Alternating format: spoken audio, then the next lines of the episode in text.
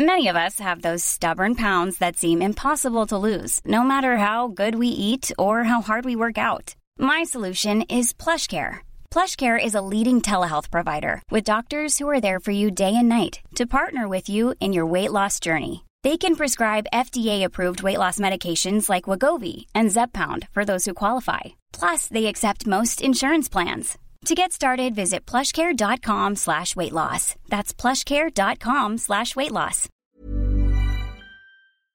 Heraldo Radio 98.5 FM, una estación de Heraldo Media Group, transmitiendo desde Avenida Insurgente Sur 1271, Torre Carrachi, con 100.000 watts de potencia radiada. Porque el mundo actual no se entendería sin la economía y los negocios. Acompaña a Mario Maldonado, el columnista de negocios más joven y objetivo del periodismo financiero, en su programa Bitácora de Negocios.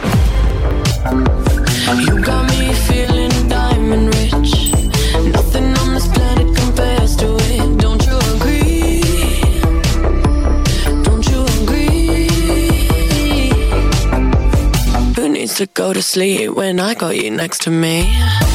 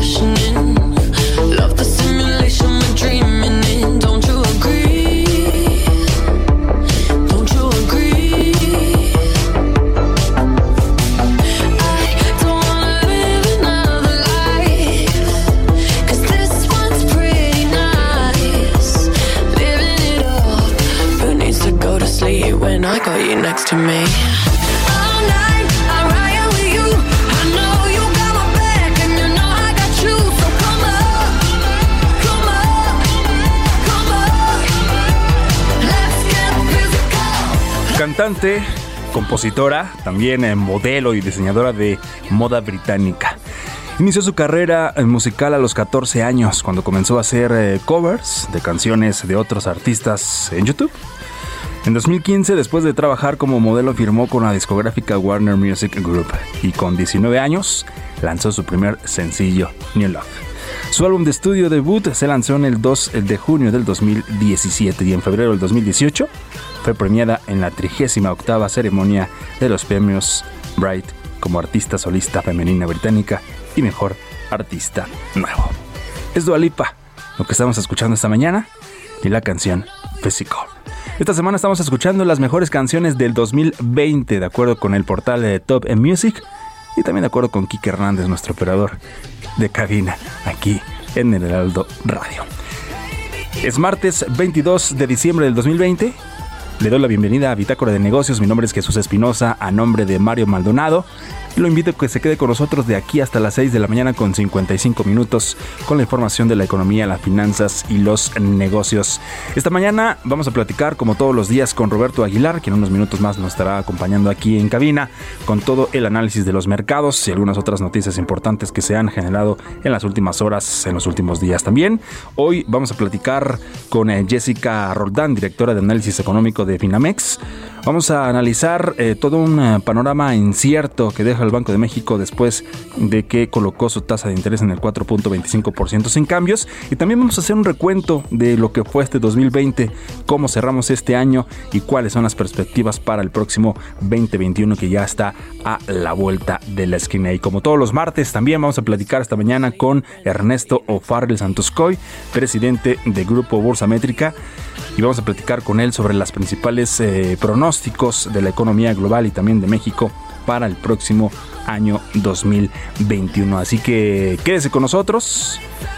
De aquí hasta las 6.55 tenemos mucha información. Estamos transmitiendo en vivo desde la Torre Carrachi, aquí en el Heraldo Radio en el 98.5 de FM en la Ciudad de México. Es Dualipa esta mañana de martes 22 de diciembre. Ya comenzamos.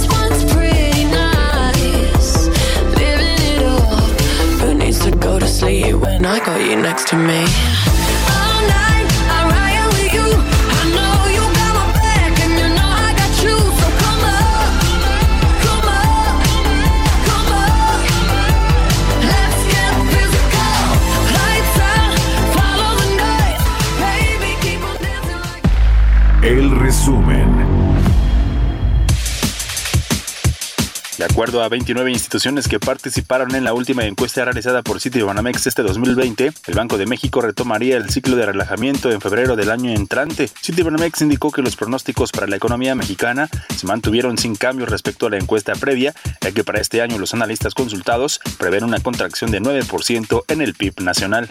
El Banco de México reiteró su plena disposición para construir una alternativa a la iniciativa de reforma a la ley de la autoridad monetaria en materia de divisas. Petróleos Mexicanos estimó que en el 2020 la delincuencia robó en promedio 4.400 barriles diarios de combustible, lo que significa un nivel menor en comparación con el 2019 y el 2018. En su reporte diario de desvío de hidrocarburos, Pemex informó que el año anterior el robo de combustible fue de 5.000 barriles diarios en promedio, mientras que en 2018 fue de 56.000 barriles.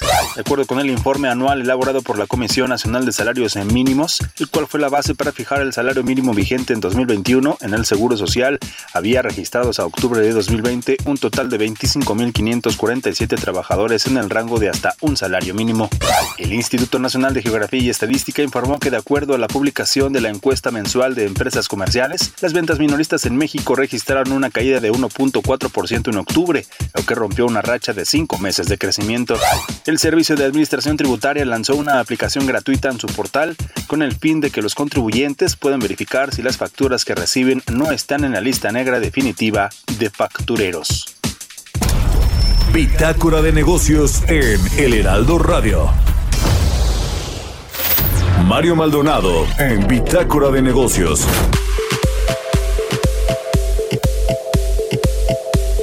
Son las 6 de la mañana con 8 minutos. Eh, déjeme comentarle esto, información importante que tenemos esta mañana, porque el pasado viernes, el pasado viernes 18 de diciembre, un juez de control de la Ciudad de México libró una orden de aprehensión en contra de Federico Sarabia Pozo, también Pablo Reséndiz García y de Joel Vázquez Dolores por considerarlos responsables de haber robado más de 10 mil toneladas de cemento de la cooperativa La Cruz Azul.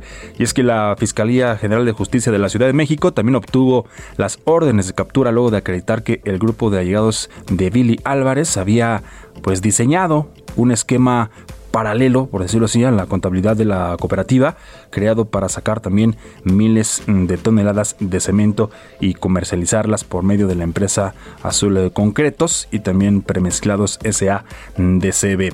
Y eh, le comento finalmente que esta es la segunda orden de aprehensión que se libra en contra de Federico Sarabia, a quien ya se le buscaba por haber tratado pues de engañar a una jueza del Tribunal Superior de Justicia de la Ciudad de México ostentándose falsamente como miembro del Consejo de Administración de la cooperativa. Un caso que ya lo habíamos comentado aquí, por supuesto, también en Bitácora de Negocios en los distintos espacios de El Heraldo Radio con este tema de la Cruz Azul.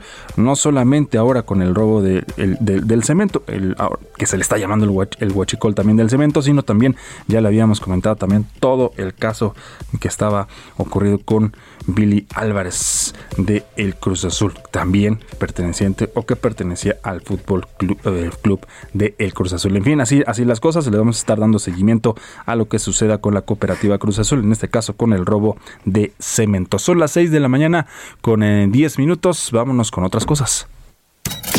Economía y mercados.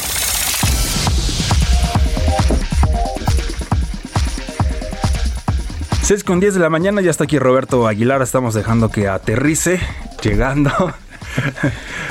¿No? ¿Cómo estás, mi estimado Jesús? Muy buenos días. Todo muy bien, mi querido Roberto. Ya martes 22 se nos termina el 2020 y todavía hay muchas cosas por analizar. Pareciera que de repente la información baja, pero esta semana ha estado bastante movida, ¿no? Fíjate que el tema, y bueno, pues sigue siendo, sin lugar a dudas, el, eh, todo lo que tiene que ver con la vacuna. Y es que fíjate que ya hoy los mercados parecen estabilizarse porque quien salió literalmente al quite fue la Organización Mundial de la Salud, que ayer comentó que eh, pues hay que evitar una gran alarma por una nueva variante altamente transmisible del coronavirus, que dice que esto es parte de un es parte normal de la evolución de la pandemia y que todavía no hay suficiente información para determinar si la nueva cepa podría afectar la eficacia de las vacunas o es más mortal. Pero sin embargo, más países cierran sus fronteras justamente a visitantes provenientes de Gran Bretaña, por este lado del continente.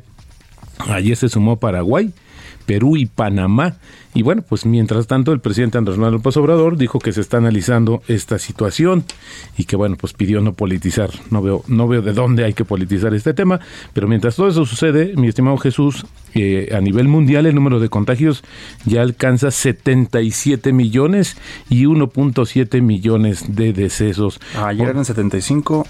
Sí, sí, fíjate que sí. Está siendo muy rápida la propagación del virus. Esto lo empezamos a notar este, hace un par de de semanas, pero también se ha mantenido relativamente estable, aunque es muy desafortunado, el número de decesos a nivel mundial. Otro de los temas que también calmó el ánimo de los inversionistas fue que justamente Pfizer y Moderna dijeron que están probando sus vacunas contra la nueva versión de propagación rápida del virus que surgió en Gran Bretaña. Bueno, que aquí también hay un poco de, de bueno, pues de diferentes eh, opiniones, porque lo que se había comentado en un principio es que en Sudáfrica se había detectado y que después se había, eh, o que surgió más bien en Sudáfrica y que luego pues eh, la, la cuestión de la expansión y del contagio fue más bien en Gran Bretaña, específicamente en Londres. Esto lo informó hoy muy temprano la cadena CNN. Moderna espera que la inmunidad de su vacuna proteja contra las variantes y está realizando más pruebas en las próximas semanas para confirmarlo. Esto lo dijo la propia compañía y Pfizer dijo que está generando datos sobre que, que, también las muestras de sangre de personas inmunizadas con su vacuna pueden neutralizar la nueva cepa del Reino Unido, según el informe que se dio a conocer hoy. Y por el otro lado, también hablando del tema de vacunas, es que la empresa BioNTech y Pfizer, que son socias, van a suministrar 12.5 millones de dosis de su vacuna a la Unión Europea para finales del año. Esta cifra representa más de la mitad de los 20 millones de dosis previstas para su suministro a Estados Unidos antes de que concluya 2020. Con dos inyecciones administradas con tres semanas de diferencia, la dosis de la Unión Europea sería suficiente para vacunar a 6.2 millones de ciudadanos, con ambas empresas preparándose para suministrar las primeras dosis tras la aprobación Ayer justamente se dio esta aprobación en la Unión Europea y los 27 Estados miembros justamente de este bloque económico quieren acceder a las vacunas, las van a recibir dentro de cinco días. Así es que estaríamos hablando, Jesús, que pues sí, prácticamente antes de que termine el año ya iniciará la vacunación masiva en Europa. Y bueno, Coronavac, esta vacuna que es desarrollada por la empresa china Sinovac, demostró ser eficaz en ensayos de fase 3 realizados en Brasil. Esto lo comentó, lo difundió ayer el periódico de Wall Street Journal, que es, y es el primer país en cerrar la fase inicial del ensayo clínico de la vacuna china. La prueba es conducida en Brasil justo por el Instituto Butantan, que también será el encargado de la producción local. Después de retrasarse en dos ocasiones el anuncio de los resultados de la eficacia de la vacuna en estudios clínicos de fase 3, pues estos laboratorios anunciaron que mañana se va a divulgar justamente el grado de eficacia de la posible vacuna y el ingreso para el periodo de registro de Coronavac de, formar, de forma simultánea en Brasil y China el mismo día. Están planeando que se haga esta situación interesante de lo que está sucediendo, como que estamos viendo por bloques, ¿no? De este lado de México tenemos pues las, empresas estadounidenses, lo las que británicas. lo que se lee mucho en redes sociales, ¿no, Robert? Ese miedo, ese rechazo a la vacuna. Primero, cuando no hay vacuna, todos reclamamos que cuánto se van a tardar en que aparezca una vacuna, porque hay, miedo y es normal cuando hay un tipo de este virus que es nuevo y cuando aparece la vacuna pues ahora también hay rechazo porque piensa la gente que no va a funcionar,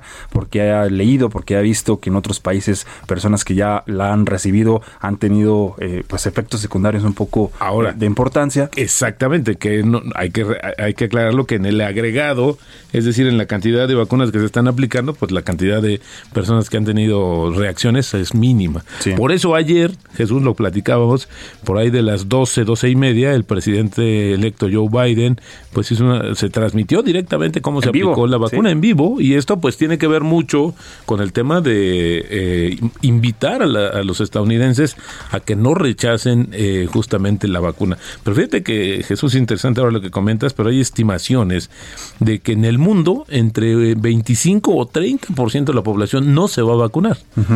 O sea, no se va a vacunar por diferentes motivos, por el miedo, incluso algunos temas hasta religiosos, Sí. pero eh, justamente lo que se está apostando es que cuando se alcance esos niveles, pues se, se logre este esta inmunidad de rebaño de la que tanto se ha hablado, que ahora será más factible porque justamente ya está con la vacuna. Y bueno, pues también ayer te comentaba, pero ya finalmente se dio que después de tres meses de inactividad, el Congreso de Estados Unidos aprobó un paquete de ayuda para el coronavirus por 892 mil millones de dólares, un poquito abajo de lo que se había dicho. Se espera que hoy el presidente Donald Trump firme el paquete para convertirlo en ley y este paquete de, de ayuda incluye 600 dólares para la mayoría de los estadounidenses, así como abonos adicionales para personas que se quedaron sin empleo durante la pandemia, justo cuando una ronda mayor de beneficios va a expirar este sábado. Así es que eh, pues, contrarreloj hicieron esta aprobación. Y también ayer una de las notas que, que causó mucha expectativa y de hecho afectó las acciones de Tesla es que fíjate que Apple avanza en el desarrollo de automóviles autónomos y apunta a 2024 para producir un vehículo de pasajeros que podría incluir su propia tecnología en baterías. Esta es una nota que ayer en exclusiva difundió la agencia Reuters. Dijo que el esfuerzo automotriz del fabricante del iPhone, conocido como Proyecto Titan, se ha desarrollado de manera desigual desde 2014, cuando la empresa comenzó a diseñar su propio vehículo desde cero. En un momento dado, Apple abandonó el esfuerzo de, cen- de centrarse en el software y reevaluó sus. Fíjate, quien había trabajado eh, en Tesla, uno de los ejecutivos importantes, Doug Phil, regresó a la compañía para supervisar el proyecto en 2018 y despidió a casi 200 personas del equipo un año después. Y bueno, y a partir de ahí se aceleró el tema, que lo tenían muy escondidito, pero bueno, pues se sabe, más tarde ya habrá una situación. Imagina tu auto, tu propio auto, ya lo vas a poder controlar con tu teléfono, Ya, con tu todo. con tu reloj. Bueno, ¿qué más falta, mi estimado Jesús? Me acuerdo de, no, voy aquí a, a- a denotar la edad, ¿no? Pero pues me acuerdo de algunas series de televisión en donde aparecía este tipo de tecnología y decías, jamás en la vida va a, va, No va- las vi, no va las a vi, aparecer. Jesús, No las vi. Eh, Internet nos ayudó a, a Me han observar. contado. Me han contado, me han contado, ¿no? Y bueno, fíjate que mañana se va a dar a conocer, mañana miércoles, el dato de la inflación de la primera quincena de diciembre. Y se espera que haya un, incremento, esto debido a la mayor demanda de ciertos productos y servicios de fin de año, que sí los hay, la verdad es que sí los hay. Esto de acuerdo con el sondeo que realiza periódicamente la agencia Reuters. La media, la mediana de las proyecciones de tres especialistas arrojó una tasa de 3.28%, una inflación quincenal interanual comparada con el 3.23 de la segunda quincena de noviembre, cuando tocó su menor nivel desde junio, es importante decirlo, y el índice nacional de precios cayó en noviembre más de lo esperado, ayudado principalmente por la campaña, esta campaña de descuentos prenavideños, esto del buen fin, pues sí tuvo una implicación en, eh, en la medición de la inflación. La verdad yo no lo sentí, honestamente, porque yo, ve- yo veía los precios igual o incluso algunos hasta más caros. Y bueno, fíjate que también para redondear este tema, si me lo permites Jesús, el gran problema es de dónde o cómo vamos a financiar, como el mundo o cómo el mundo va a financiar este gasto tan importante que requieren las vacunas. Ayer el presidente decía que ya hay contratos firmados, que se espera que lleguen. Bueno, pues también hay contratos firmados con todo el mundo. Sí, Ese es uno de los temas, eso es importante lo que, Sí. lo que destacamos. Y ya lo decía también el gobierno de los Estados Unidos, que esto representa la, ma- la mayor logística en la historia de ese país, ¿no? Para, para, para, para el calendario de, va- de vacunación para toda la, la ciudadanía estadounidense. Estamos hablando de miles de millones de dólares de acuerdos pre, eh, pues contratos pre- eh, previos que se hicieron para apartar, déjame ponerle así el, el dato o el, el tema, este justamente pues las vacunas, las dosis de vacunas y hoy pues la verdad es que creo que sí es importante que cómo se va a financiar, pero pues hay una respuesta. Fíjate que en octubre, honestamente no sabía y ahora sí que debo reconocer que se nos fue la nota, se emitió un bono, el primer bono eh, que está dedicado justamente a financiar la compra de vacunas.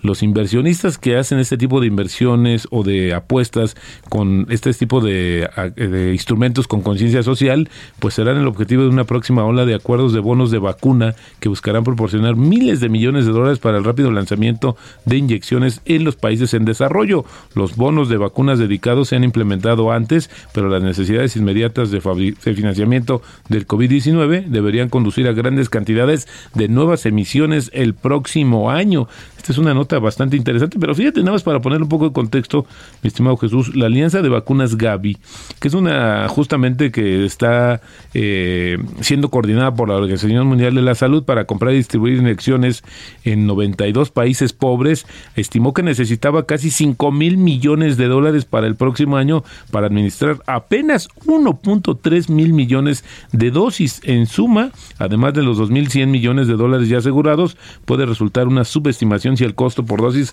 resulta más alto de lo previsto. Y aquí la ley de la oferta y la demanda, mi estimado Jesús, a pesar de lo que digan, el tema de conciencia o no, pues aquí los laboratorios pues van a, van a también a buscar que se recuperen las inversiones que realizaron. Así es que este es un dilema, tampoco lo pueden regalar, tampoco pueden perder, pero ya veremos cómo se está dando este tema del que poco se está hablando en estos momentos, porque la prioridad es tenerla y, justamente aplicarla. Ahora después este, ya veremos cómo la vamos a pagar mi estimado Jesús. Y el tipo de cambio cotizando en esos momentos en 20.07, al igual que el resto de los activos financieros, pues más calma sobre el tema de esta nueva cepa. Sin embargo, pues se sigue la cautela, o sea, no, no, no se ha cantado victoria sobre este tema porque faltan las investigaciones, pero mientras tanto te decía yo que el tema es que siguen creciendo los contagios en el mundo. En todo el mundo. Y sí, precisamente estábamos ahí checando la información del presidente Andrés Manuel Obrador. Ayer estaba afirmando justamente, ¿no? Que, ya están los contratos firmados con Pfizer, que debe de cumplir la entrega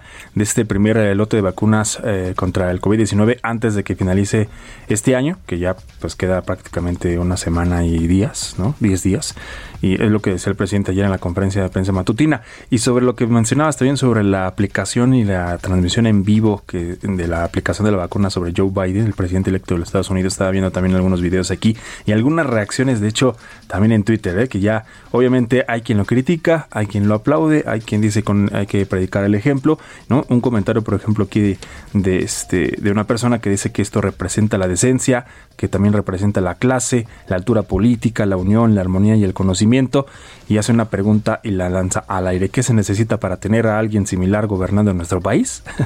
¿No? ¿A quién, ¿A quién se estará dirigiendo? Hay otros mensajes donde lo están criticando, que, que un poco de show montado, como acaba de ser electo presidente, pues tiene que estar quedando bien con la ciudadanía. No comparto esta, esta opinión, pero bueno, es lo que se dice más o menos en las redes sociales. También preguntan aquí, ¿y el presidente Andrés Manuel López Obrador para cuándo? ¿Para pues, cuándo? Mira, que él ha dicho, ha manifestado en varias ocasiones que lo va a hacer como conforme esté en el calendario establecido, que como tú sabes es, en términos de la prioridad que se da a quienes a todo el personal médico, luego vendrán las personas de los adultos mayores, y luego se está hablando de que también algunos de los eh, de las personas que tienen enfermedades, eh, pues este tipo de enfermedades como diabetes, etcétera, ¿no? Eh, que, que estos son los que tienen más susceptibilidad y luego ya se comenzaría justamente de manera más generalizada. Así es que bueno, pues había que ver si en realidad se va a formar el presidente o va a seguir negando eh, este tipo de, de, inyecciones o de métodos. Aquí nuestro jefe de información de esta semana, Kike Hernández, nos acaba de mandar una información de que se retrasa la vacuna. Falló Pfizer en Coahuila. Dice la campaña de vinculación contra el SARS-CoV-2 en el país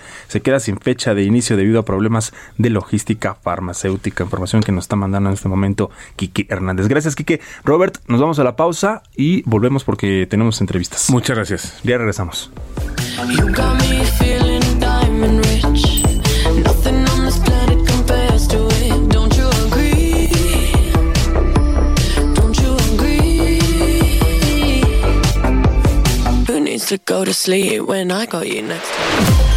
Continuamos en un momento con la información más relevante del mundo financiero en Bitácora de Negocios con Mario Maldonado. Regresamos. Heraldo Radio, la HCL se comparte, se ve y ahora también se escucha.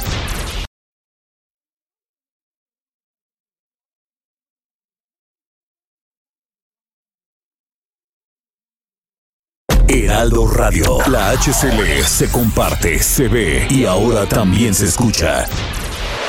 Estás escuchando Bitácora de Negocios con Mario Maldonado, el columnista de negocios más joven y objetivo del periodismo financiero, por Heraldo Radio en el 98.5 de FM. Entrevista.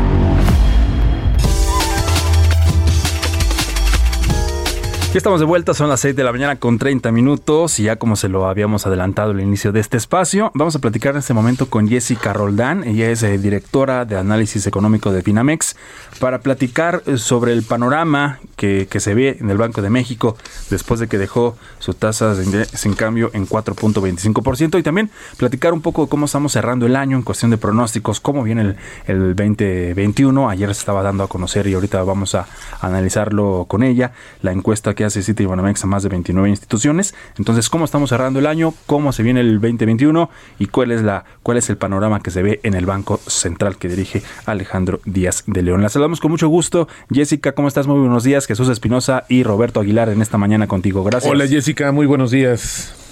¿Qué tal, Jesús Roberto? Buenos días. Muchas gracias por la invitación. Al contrario, oye, Jessica, yo quiero comenzar preguntando si crees que es muy prematuro hoy ver si eh, este segundo semáforo rojo eh, y esta situación que sabemos que se pone un poco más incierta, podría estar afectando el desempeño del cuarto trimestre y el primer trimestre de 2021, porque había que notar que sí hubo una mejora, ¿no? En las perspectivas de caída de la economía mexicana para 2020 a raíz justamente del reinicio de actividades. ¿Cómo lo visualizas, Jessica? ¿Es muy prematuro todavía hablar de este impacto?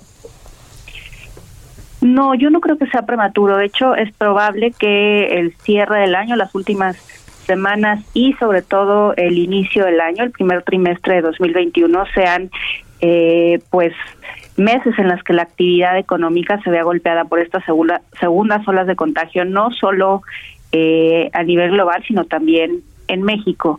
En ese sentido, eh, varias de las expectativas de, de, crecimiento, como tú bien dices, se revisaron al alza pero desde niveles eh, pues alrededor de 10%, 11%. Entonces, el, el consenso de mercado, ahorita que está alrededor de 9%, eh, podría todavía no estar considerando cierta, em, eh, cierta afectación eh, durante las últimas meses, meses de diciembre y probablemente también tendrá que haber revisiones eh, a la baja un poco para el primer trimestre del año entrante. ¿Cómo lo ve Finamex? ¿Cómo estás en ese proceso de ajustar tu perspectiva de crecimiento de caída para el 2020 y cómo ves 2021, Jessica?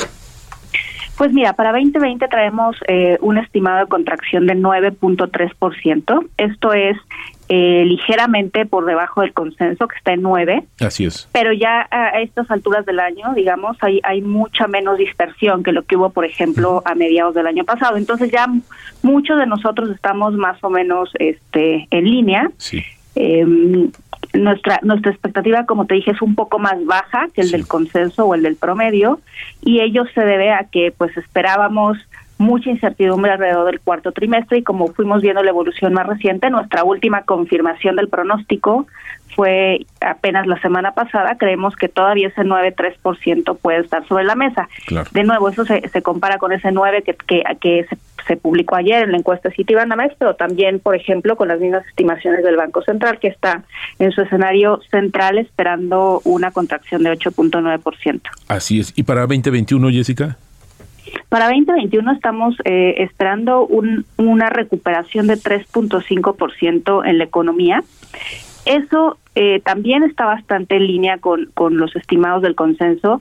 Si bien aquí hay mucha más dispersión entre lo que se espera, hay gente que incluso espera, por ejemplo, recuperaciones de 6%, lo cual desde nuestro análisis es, es bastante eh, optimista, ¿no? Eh, la recuperación a todas luces luego de una contracción de 9.3% que esperamos va a ser muy modesta y incluso para 2022 estamos esperando un crecimiento de 2%. Entonces, el camino a la recuperación de todo lo perdido durante este año va a ser todavía largo. Nos vamos a vamos a terminar probablemente el sexenio actual sin haber recuperado bueno, habernos recuperado este gran golpe que va a ser eh, el 2020, Jessica.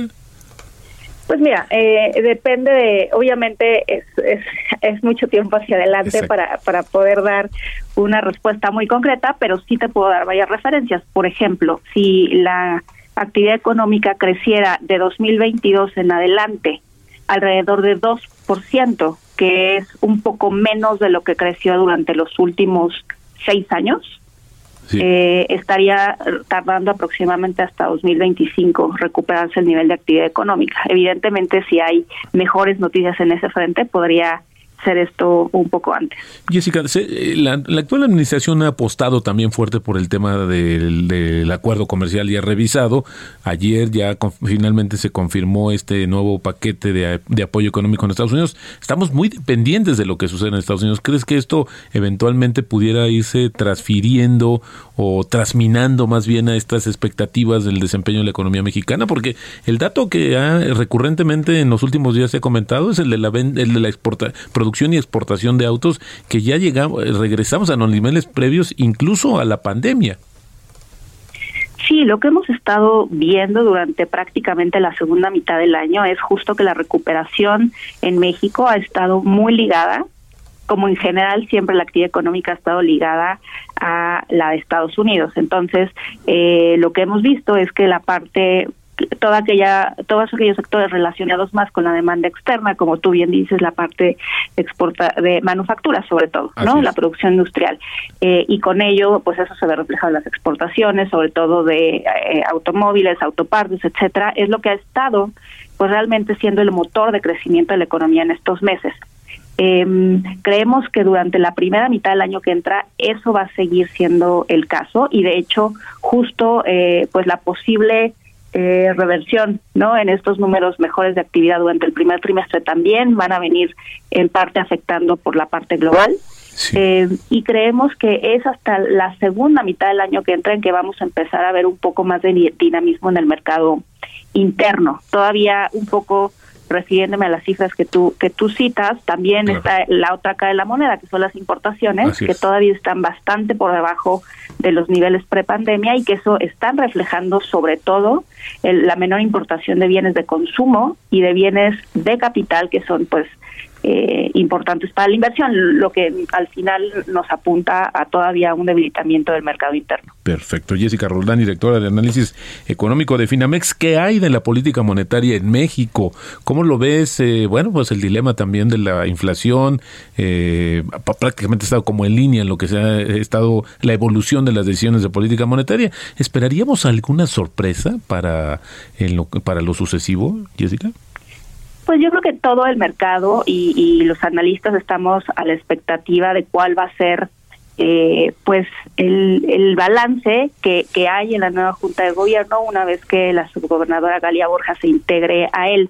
Eh, sabemos que tiene una larga trayectoria en, en la parte del sector público, sobre todo en el tema de finanzas, no obstante, todavía no conocemos bien cuál es su visión global de la actividad económica eh, y cómo eso jugará en sus decisiones de política monetaria. Entonces, en ese sentido sí se puede esperar que sea un año eh, de sorpresas, pero aunque yo diría que más bien estamos a la expectativa. En términos de lo que podría estar haciendo la Junta de Gobierno en su conjunto, lo que sí ha sucedido recientemente es un cambio de panorama. Eh, de hecho, ya a partir de la toma de decisión de la semana pasada, lo que se espera es que Banco de México continúe reduciendo sus tasas de interés el año que entra y nosotros en particular creemos que eh, pues esas reducciones podrían empezar desde febrero si se conjugan ciertos elementos que son importantes y si no a partir de marzo y que por, probablemente podríamos llegar eh, del nivel actual que está la tasa en 4.25% a niveles de 3,5%.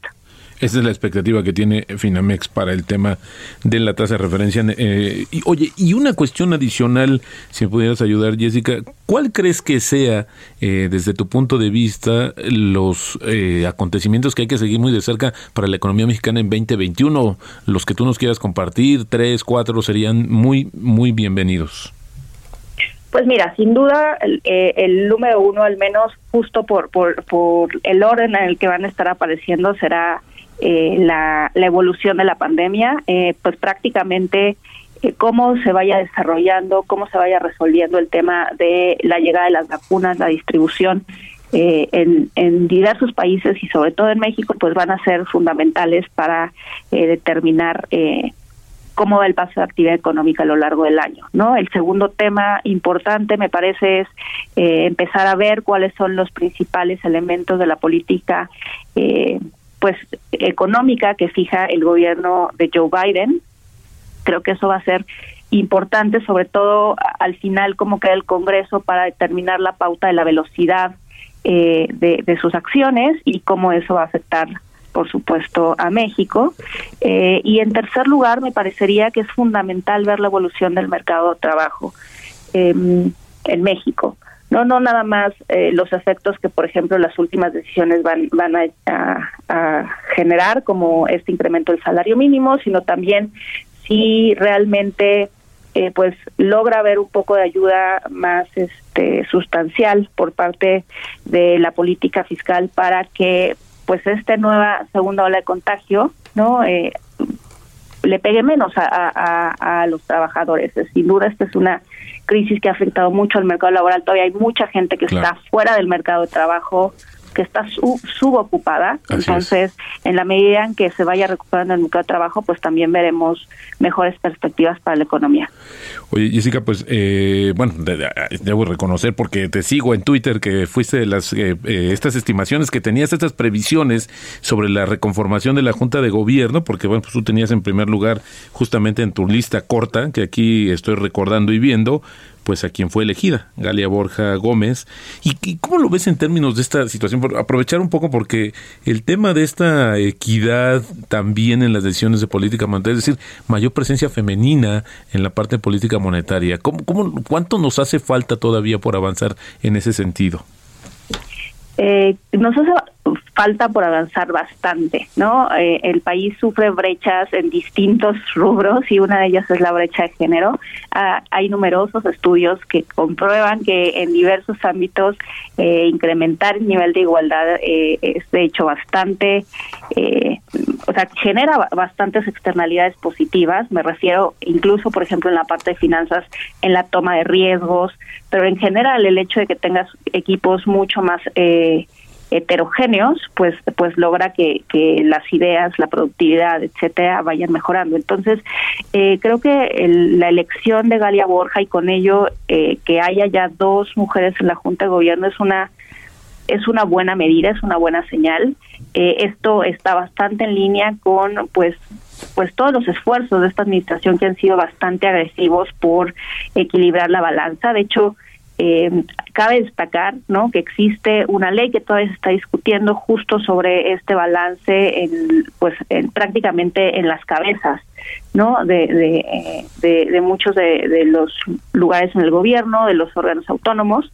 Y entonces aunque esto no haya sido realmente restrictivo porque la ley todavía está en discusión creo que es importante no que vayan eh, estableciéndose medidas de política pública para en un principio eh, generar un poco más de igualdad y después seguramente pues eh, los mercados se ajustarán solos, ¿no? Pero sí creo que es muy importante eh, en todos los ámbitos y a nivel internacional estamos viendo, está bien que, que nosotros también sigamos esa tendencia. Por supuesto, de, eh, en tu lista había las cinco primeras mujeres, por cierto.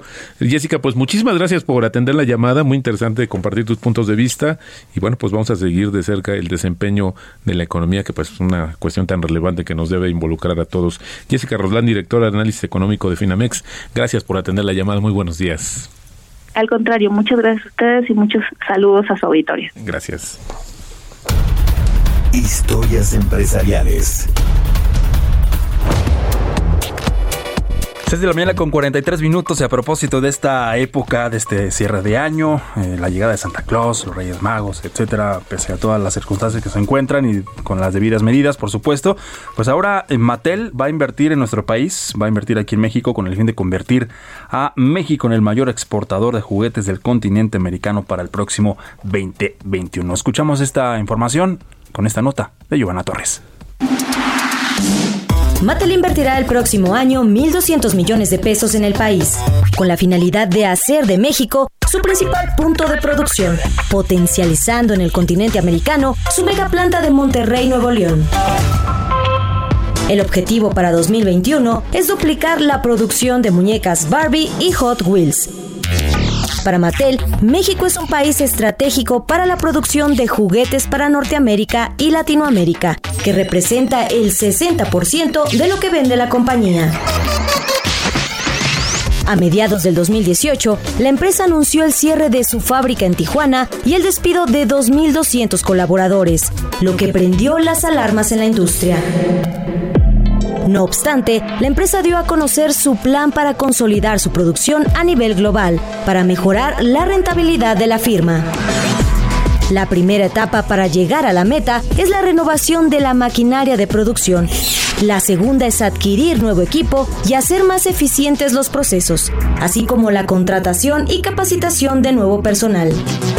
En la planta se continuará produciendo la línea Fisher Price, Barbie, artículos de bebé. Asimismo, se buscarán proveedores eléctricos para la línea de aprendizaje, así como para algunos accesorios de Barbie. Cabe destacar que con el traslado de la maquinaria de la planta en Tijuana como parte de la misma, Mattel espera generar ahorros alrededor de 650 millones de dólares a través de la reestructura de sus cadenas de producción. Para Bitácora de Negocios, Giovanna Torres. Radar Económico. Como todos los martes, ya tenemos en la línea telefónica a Ernesto O'Farrell Santos el presidente del Grupo Bursamétrica, para platicar precisamente también de cuáles son los principales pronósticos de la economía global y también para México en el próximo 2021. Te saludamos con mucho gusto, Ernesto O'Farrell, esta mañana. Roberto Aguilar, Jesús Espinosa, ¿cómo estás? Buenos días. ¿Cómo estás, Ernesto? Roberto Jesús. ¿Qué tal? Muy buenos días a todos. Buenos, días también para ti, Ernesto. Estaba, estaba ah, leyendo tu columna del día de ayer y haces una muy buena analogía entre lo que son los horóscopos, en lo que son los pronósticos eh, económicos. Y el próximo 2021 también hacías referencia del llamado año del búfalo de hierro, de acuerdo a una tradición astrológica china. Es una muy buena analogía que, por supuesto, eh, esta mañana queremos analizar y queremos mm, desglosar contigo, Ernesto. Sí, muy bien, muchas gracias. Bueno, pues sí, de acuerdo al horóscopo chino, el año entrante pues, arranca el 12 de febrero y es el año del búfalo, e implica un año de renovación después de un año de cambios profundos, que es el año de la rata, ¿no? Ah, pues qué, coincidencia con lo que está pasando, ¿no? Casualmente. Casualmente. bueno, pues este tenemos unos pronósticos de la economía que hemos revisado recientemente a la baja, tanto de la economía mundial como la de México. ¿Y a, qué se debe esta reducción a la baja? Bueno, pues porque pues hemos visto el, el número de contagios, cómo va totalmente desbocado y, y estamos viendo a su vez que en varios países han tenido que volver a poner confinamientos, eh, parando la actividad económica, ¿no? Como es el caso de Alemania, recientemente el caso del Reino Unido, en Francia, en España, y pues eh, no se ve todavía, pero eh, a todas luces va a ser necesario también en Estados Unidos, en varias ciudades, ¿no? Y lo mismo en México. En varias ciudades tenemos ahora semáforo rojo y nos lo proponen para los terminar en los primeros días de enero, pero podemos prever muy fácilmente que se va a tener que alargar estos periodos de semáforos rojos en varias ciudades en México, como el caso de la Ciudad de México. Y, y esto, pues a su vez, implica que vamos a arrancar con un primer trimestre en negativo. En el caso de Estados Unidos, por ejemplo, ya JP Morgan hablaba de una contracción del PIB para el primer trimestre en Estados Unidos del 1%. Me parece que el, ese pronóstico se va a revisar a una caída más importante. Y en el caso de México, nosotros por lo pronto estamos previendo, considerando que el confinamiento se prolonga prácticamente todo el mes de enero en varias ciudades importantes como es el Valle de México. Eh, bueno, pues entonces vamos a tener también una contracción del PIB que estimamos en alrededor del 3%. Entonces arrancas el, el año con tasas negativas y pues eso hace que todo el año tú tendrás que revisar a la baja, ¿no? Aún suponiendo que a partir del segundo trimestre ya tuviéramos un mejor desempeño económico, tanto en Estados Unidos como en México, pues ya los pronósticos los van a quedar abajo, ¿no? Claro, por eso, Ernesto, Eh, está sí. este dilema de los gobiernos de evitar o poner estas medidas de restricción eh, social de manera más suave, más light, por así decirlo, porque justamente la afectación de la economía, pues ya veníamos más o menos el mundo en general despertando y luego llega esta segunda ola de contagios y luego llega esta nueva cepa, bueno, pues la verdad es que sí se complica cada vez más la situación y es valorar entre, literal, entre, el, entre la vida La vida y entre y la muerte. Exactamente, ¿no? Este es el tema. Así de, de crudo es. Oye, eh, Ernesto, ¿y crees que eh, todavía es muy eh, temprano para hacer como al- ciertos ajustes a las expectativas de crecimiento del mundo eh, a raíz de estas situaciones recientes? Estamos hablando prácticamente del fin de semana para acá con la nueva cepa y la- los cierres de, la, de las fronteras, por ejemplo, hacia todo lo proveniente del Reino Unido. Sí. Eh, Este, no, ya, ya, es, ya es conveniente hacer el- esa revisión a la baja y es precisamente lo que estamos platicando ahora, ¿no? Claro, Eh, claro. Antes se tenía una expectativa de un crecimiento del 5% para la economía mundial. Eh, nosotros ya lo estamos revisando hacia un 3,5, 4 Ok. para, para el pronóstico de la economía mundial. Y, y vamos a tener mucha heterogeneidad en, las, en los crecimientos en las regiones. Por ejemplo, el caso de China se ve todavía un crecimiento muy, muy sólido. Podría ser más fuerte, pero como es una economía también exportadora, con el deterioro de la economía mundial, pues no, no va a poder crecer tanto, ¿no? Pero eh, sí, particularmente China se ve en una circunstancia eh, mu- muy favorecida por el control sanitario que ha, que ha mantenido, ¿no? Y que al Eh, final ha sido como el que está abasteciendo de muchos productos al mundo, ¿no? Esta, esta cuestión me parece también bastante interesante porque parte de esta gran reactivación de China se debió a que estaba suministrando muchos artículos de necesidad médica, por ejemplo, para todo el mundo. Así es que bueno, pues Sí. ahí le cayó, ahora sí, como decimos, por, como dicen por acá, como anillo al dedo también la crisis, mi estimado. Ahí sí. Por allá. Ahí se aplica. Así es. En Estados Unidos pensábamos que también el rebote podría ser de hasta 5%, pues ya lo estamos bajando también a un 3,5% para todo el año, con una contracción que puede ser hasta el 3% en el primer trimestre. claro, claro. No, es que hay, eh, en esos países ricos le están metiendo dinero a la actividad económica fuertísimo. ¿no? Ya, tenemos la aprobación que se dio ayer en el es. Senado de los Estados Unidos de un nuevo paquete de ayuda económica por casi un billón de dólares, ¿no? 900 mil millones de dólares. Eh, pues van a tener recuperaciones más importantes, pero ya es un hecho, digamos, eso es, eso es eh, parte del mensaje de, de hoy, es es un hecho que la economía mundial está adoptando una forma de recuperación de W y que estamos ahorita en la segunda caída en, en varios países, ¿no? Ya, Claro. ya se puede hablar de, Qué, qué de interesante. contracción de la economía mundial. Qué interesante que lo que comentas, porque era lo que se quería evitar a toda costa, esta famosa W. Ernesto, pues muchísimas gracias por tu comentario el día de hoy. Debo de decir y reconocer, me encanta tu logo que tienes en tu casa de bolsa, bastante bueno. Te felicito, muy buen diseño, Muchas gracias. la verdad. Y bueno, eh, pues nos escuchamos eh, en los siguientes días. Ernesto Farril Santos Coy, presidente del grupo Bursa Métrica. Que tengan muy buen día a todos y cuídense mucho. Un abrazo, Ernesto. Gracias. Muy buenos días. Bitácora de negocios. Las 6.53 ya casi nos vamos, Roberto, pero como siempre y como lo hemos eh, implementado desde el día de ayer, la última y nos vamos. Antes también, por supuesto, invitamos a todos a que visiten el portal de elheraldodemexico.com.mx con toda la información que usted desea saber, nacional, del mundo, también la economía, los espectáculos, las tendencias, el estilo de vida, cultura, opinión, tecnología y por supuesto también ahí puede seguir la señal tanto de radio como de televisión, heraldodemexico.com.mx. Pues fíjate que hablando del tema de las inversiones, mi estimado Jesús, ahora que justamente con Jessica Roldán y con Ernesto, cuando tenemos comentarios, pues que todavía va a haber auge de estas empresas de, la- de las que están viviendo del tema de quedarnos en casa. Sí. Este es de acuerdo con una encuesta que se va a conocer el día de hoy, que todavía hay, eh, va a, eh, a dar oportunidad de inversión. Creo que es importante, no se va a acabar desafortunadamente. Yo creo que 2021 vamos a vivir la nueva normalidad de manera más intensa. No, y se está, y está aumentando, por supuesto, el uso de, la- de las aplicaciones, de la computadora computadora, del internet, etcétera. La telemedicina, la telemedicina, el teletrabajo, ¿no? Ahora que también ya se está implementando sobre la ley de que el patrón pague el servicio de luz y el servicio de internet, pues bueno, eso lo vamos a seguir viendo también el próximo año. ¿Qué hay, de estimado la Roberto, re- ¿Qué hay de las relaciones? Eso es importante. de las relaciones también. Exacto. Hay que ver. ¿Qué nos No. propone la tecnología? Ahí sí es más complicado. No, yo, yo, sí de... es- es tema complicado. Lo vamos a platicar también el día de mañana y le vamos a presentar un estudio. ¿Qué le parece? Ya nos vamos, Quique. ¿Ya es hora? Bueno, son las 6 con 54, ya casi con 55. Gracias. Quedes aquí con Sergio y Lupita. Roberto Aguilar, muchas gracias. Al contrario, muy buenos días. Los esperamos mañana aquí en punto de las 6. Bitácora de negocios a nombre de Mario Maldonado. Gracias. Yo soy Jesús Espinosa.